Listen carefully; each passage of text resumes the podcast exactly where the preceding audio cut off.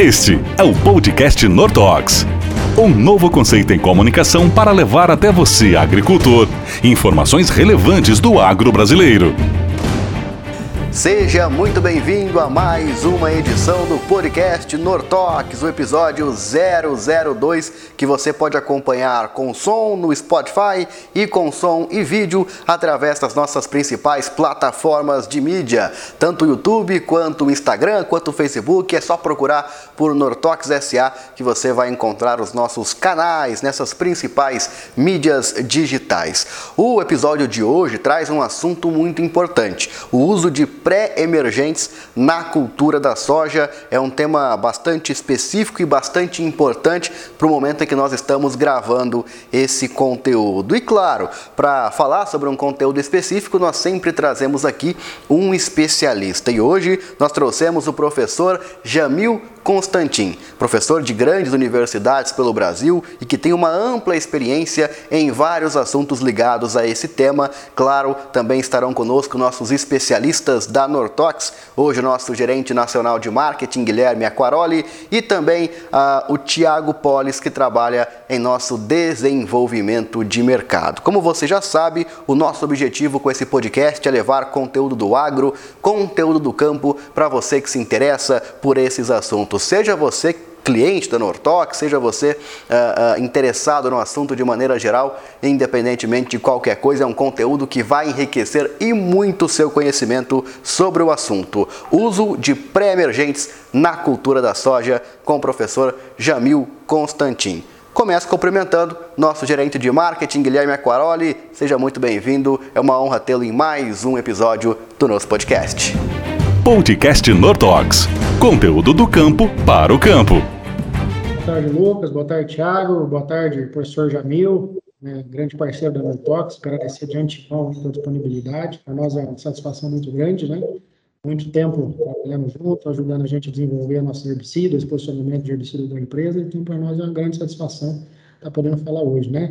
Já, estamos falando de herbicida em soja, ainda no mês de junho, né? Mas é um dos principais pontos, acho que já me vai bater depois, é planejamento, né? Tem que ser feito um bom planejamento, para isso é necessário de tempo. Boa tarde a todos e obrigado mais uma vez pela participação. Legal, valeu Guilherme. Tiago Polis, seja também muito bem-vindo a mais um podcast Nordox.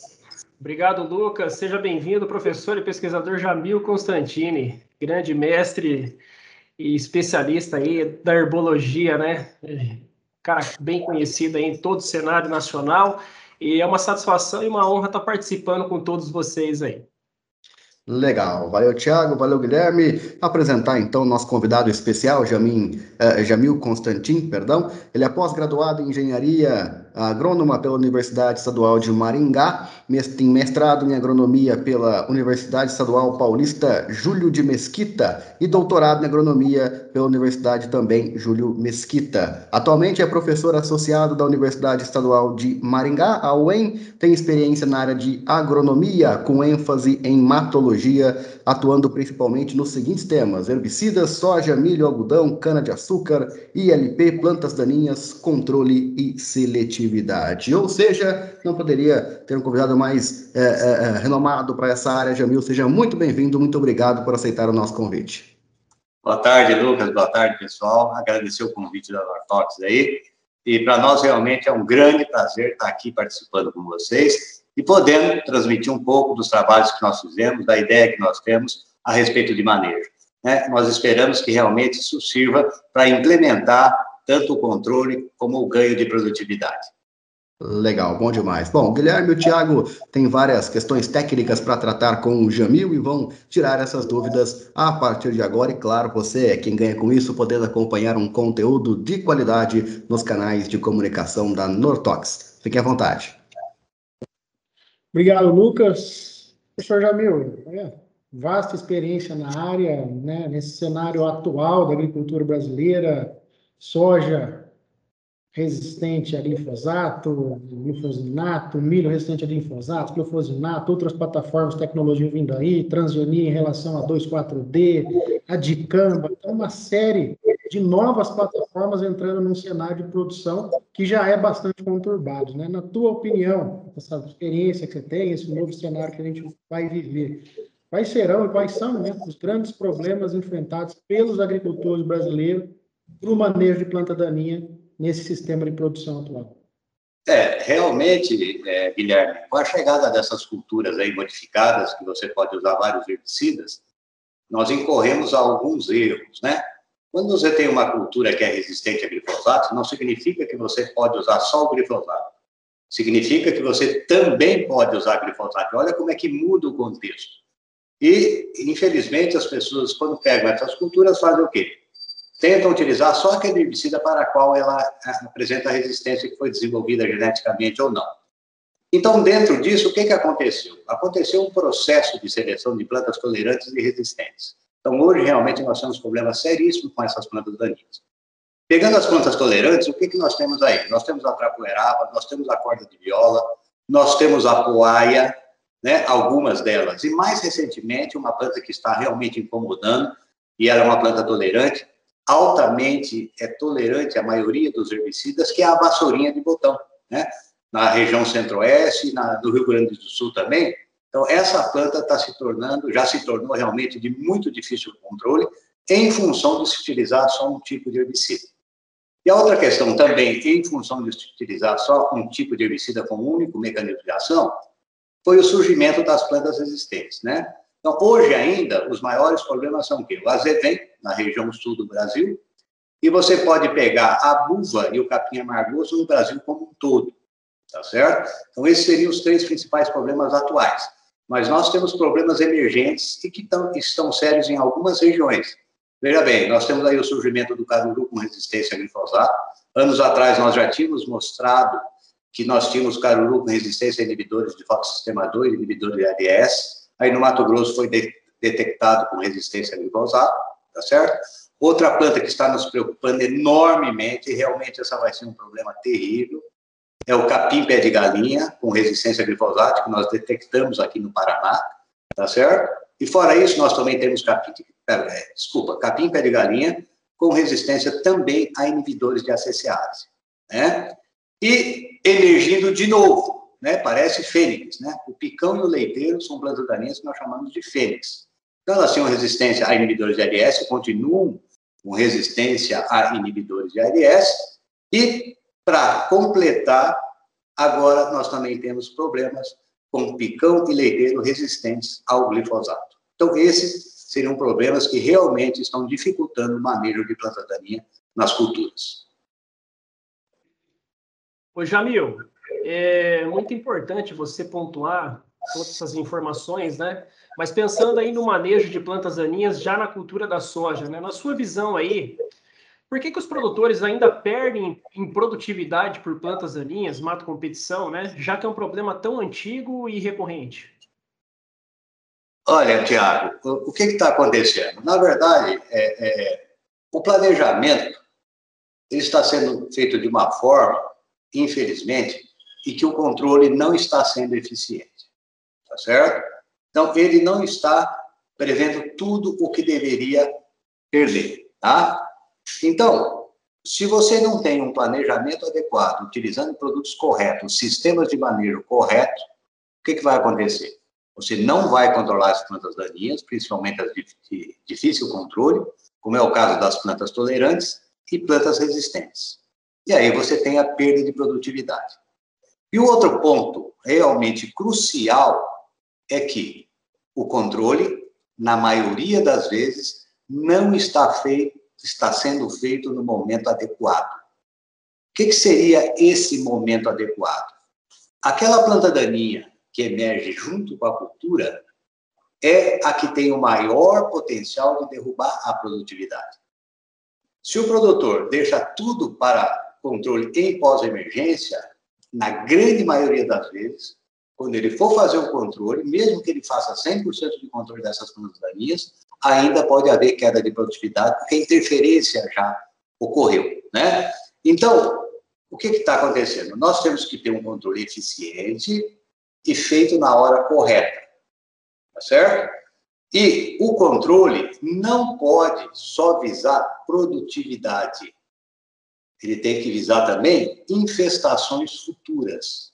Então, você tem que manejar a planta daninha preservar a produtividade da lavoura e fazer uma hora que ela não esteja se reproduzindo, que ela já não reproduziu propágulos.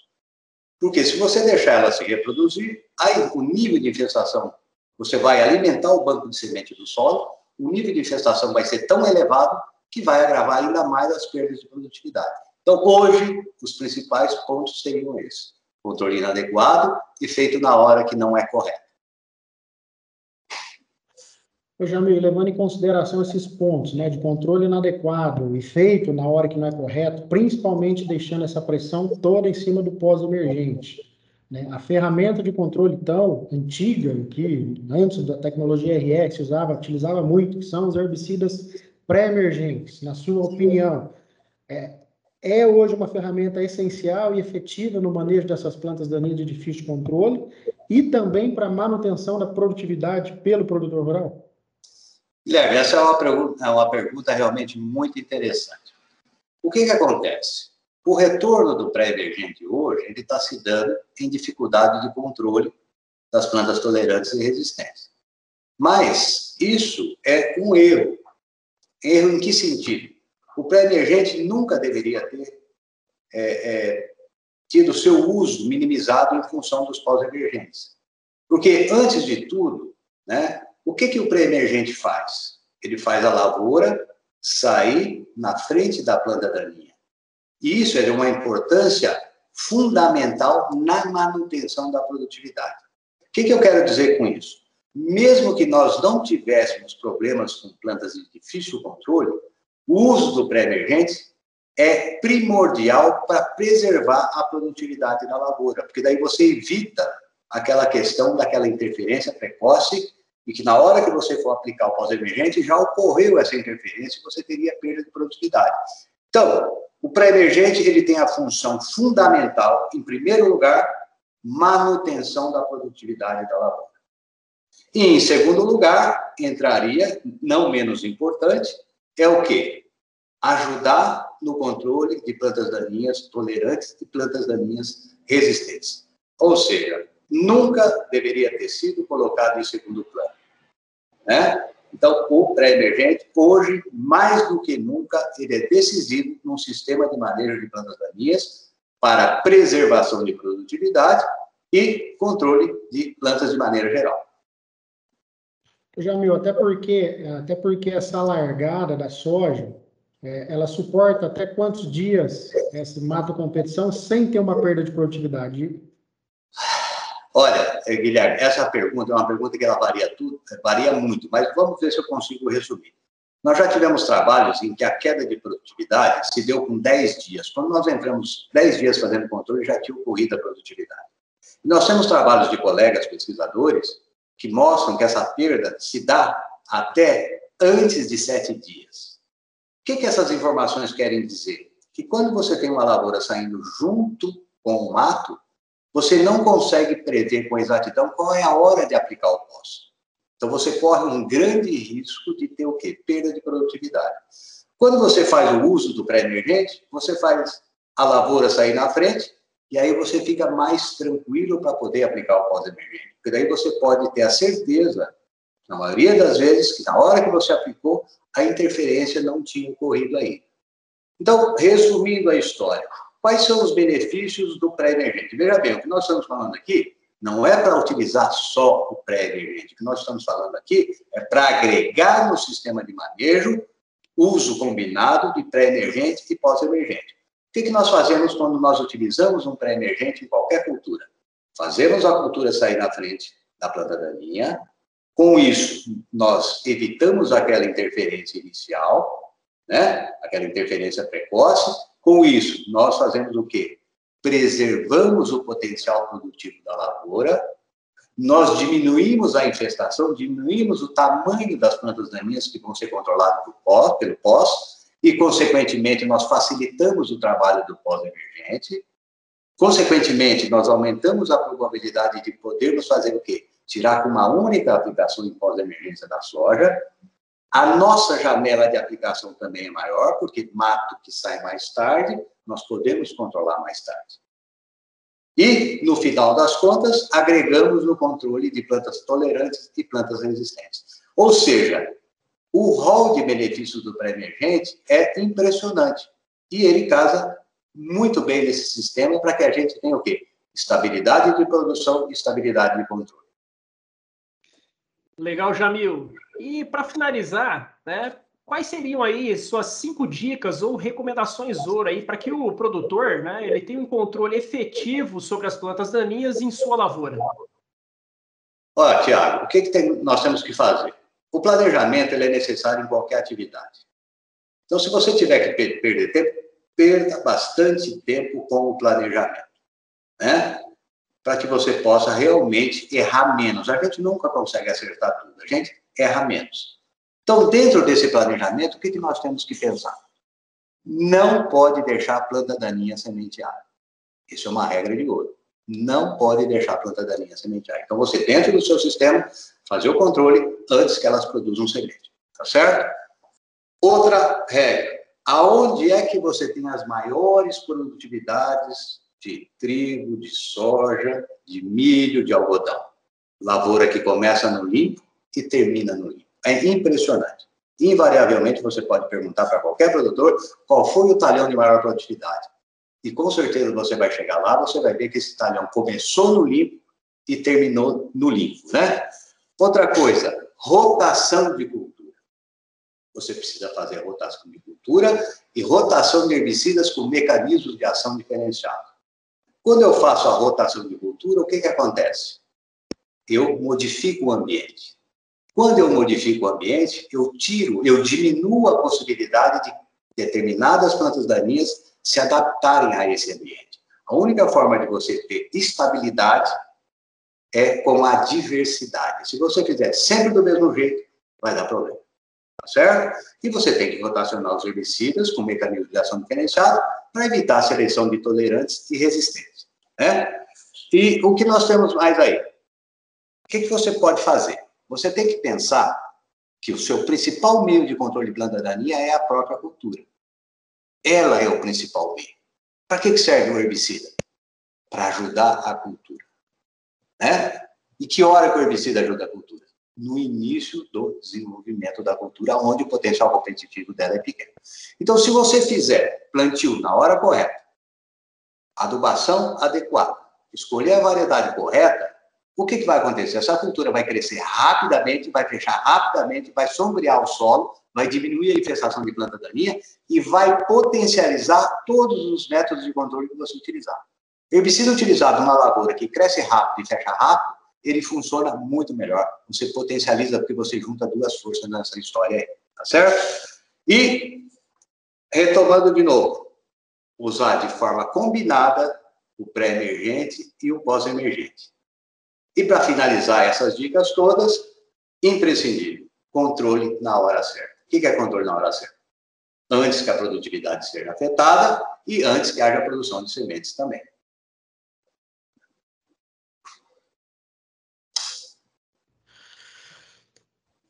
Beleza, muito bom. Professor Jamil deu aula aí para nós, mais uma, é, dessa, dessa maneira aí, trazendo muito conteúdo importante, conteúdo bacana é, pro campo, né?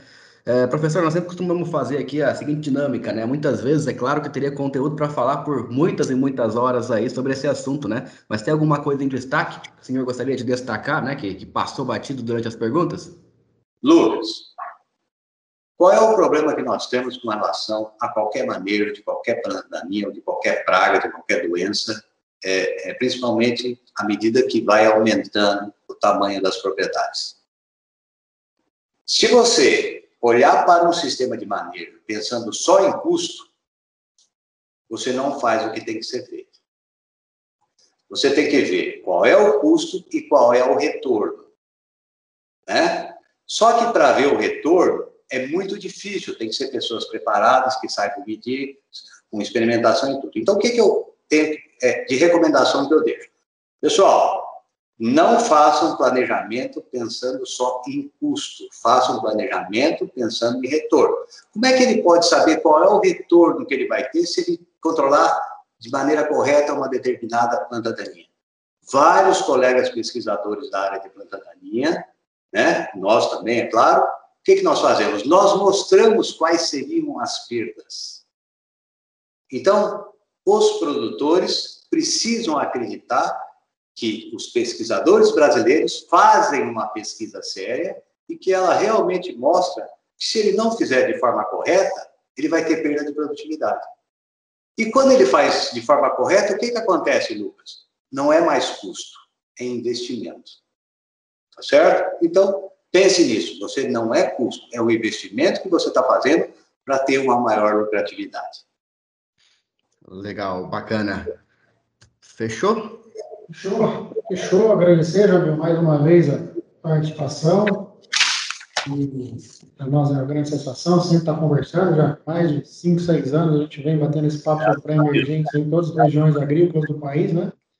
E temos que insistir, é uma ferramenta muito importante para auxiliar o produtor rural aí no campo. Obrigado pela participação. Né, Guilherme? Porque se o produtor não ganhar, nós estamos fora do negócio. Não é isso? Não é isso. Né? Todo mundo ganha. Quando o produtor ganha, todo mundo ganha, graças a Deus. Todo mundo ganha. Obrigado pela participação. Viu? Falou, gente. Obrigado. Um abraço. Obrigado, Jamil. Outro. Podcast Nortox. Informações técnicas debatidas de maneira leve e descontraída. Tá aí, você acompanhou o professor Jamil Constantin trazendo várias dicas muito importantes sobre o tema do podcast de hoje. E como você sabe, você que já acompanha os canais da Nortox, a Nortox é especialista em trazer soluções para o campo. Por isso, fica um pouco mais conosco Guilherme Aquaroli e Thiago Polis, que vão falar justamente sobre planejamento, sobre herbicidas, sobre pré-emergentes e, claro, quais são os destaques da Nortox nesses segmentos. Com vocês. Bom, Lucas, acho que o professor frisou bastante e a gente vem, sempre vem pontuando com agricultores, com a equipe, né? É, é o planejamento, né? é fundamental. O agricultor ele tem que ter um técnico, tem que ter uma assistência que saiba os problemas da tua área, quais são as plantas daninhas que hoje prejudicam cada talhão do agricultor, seja ela se ela é resistente, se ela tem alguma capacidade de reprodução maior que a outra e, e como o professor falou, né? Hoje os grandes vilões aí no sul do país. Às vezes vem pé de galinha, amargoso, já estendendo para todo o litoral do Cerrado, caruru, trapoeraba, corda de viola. Então, os problemas são recorrentes em várias áreas. Então, um bom planejamento, um bom conhecimento da área e a utilização dos herbicidas pré-emergentes em associação aos pós-emergentes é onde o agricultor vai conseguir seu maior controle, seu maior manejo, maior efetividade. E principalmente, né, evitar a perda da produtividade. Não podemos pensar só no controle das plantas daninhas resistentes. Claro, isso os herbicidas para emergentes são essenciais, mas também principalmente em manutenção da produtividade. O produtor tem que pensar no herbicida para emergente como um investimento. Né? Como o professor falou, a soja ali, várias pesquisas, vários estudos de vários, vários pesquisadores do Brasil, de 7 até 10 dias, ela já começa a interferência do mato e já começa a perder 3, 4, até 5 sacos por hectare, dependendo da variedade. E a hora que a gente faz a aplicação, no momento certo, do herbicida pré-emergente, e permite com que essa soja se desenvolva ali seus 10, 15, 20 dias iniciais, livre da mato competição, você vai com certeza ter uma colheita melhor na face dos seus dois, três sacos por hectare, que paga totalmente seu investimento. Então, hoje é uma opção inteligente, assertiva, que cada vez mais a gente deve estar adotando a campo. E são várias opções que a gente tem na linha, né, Tiago? São bons produtos, produtos eficientes e com custo-benefício que encaixa muito bem aí os principais cenários agrícolas no Brasil. Exatamente, Guilherme. Só complementando as informações que você passou agora, né, e reforçando algumas informações que o professor Jamil nos disse, né, que não basta controlar, tem que ser na hora certa. E o que, que ele nos diz isso daí, né? Ele falou sobre produtividade e também controle.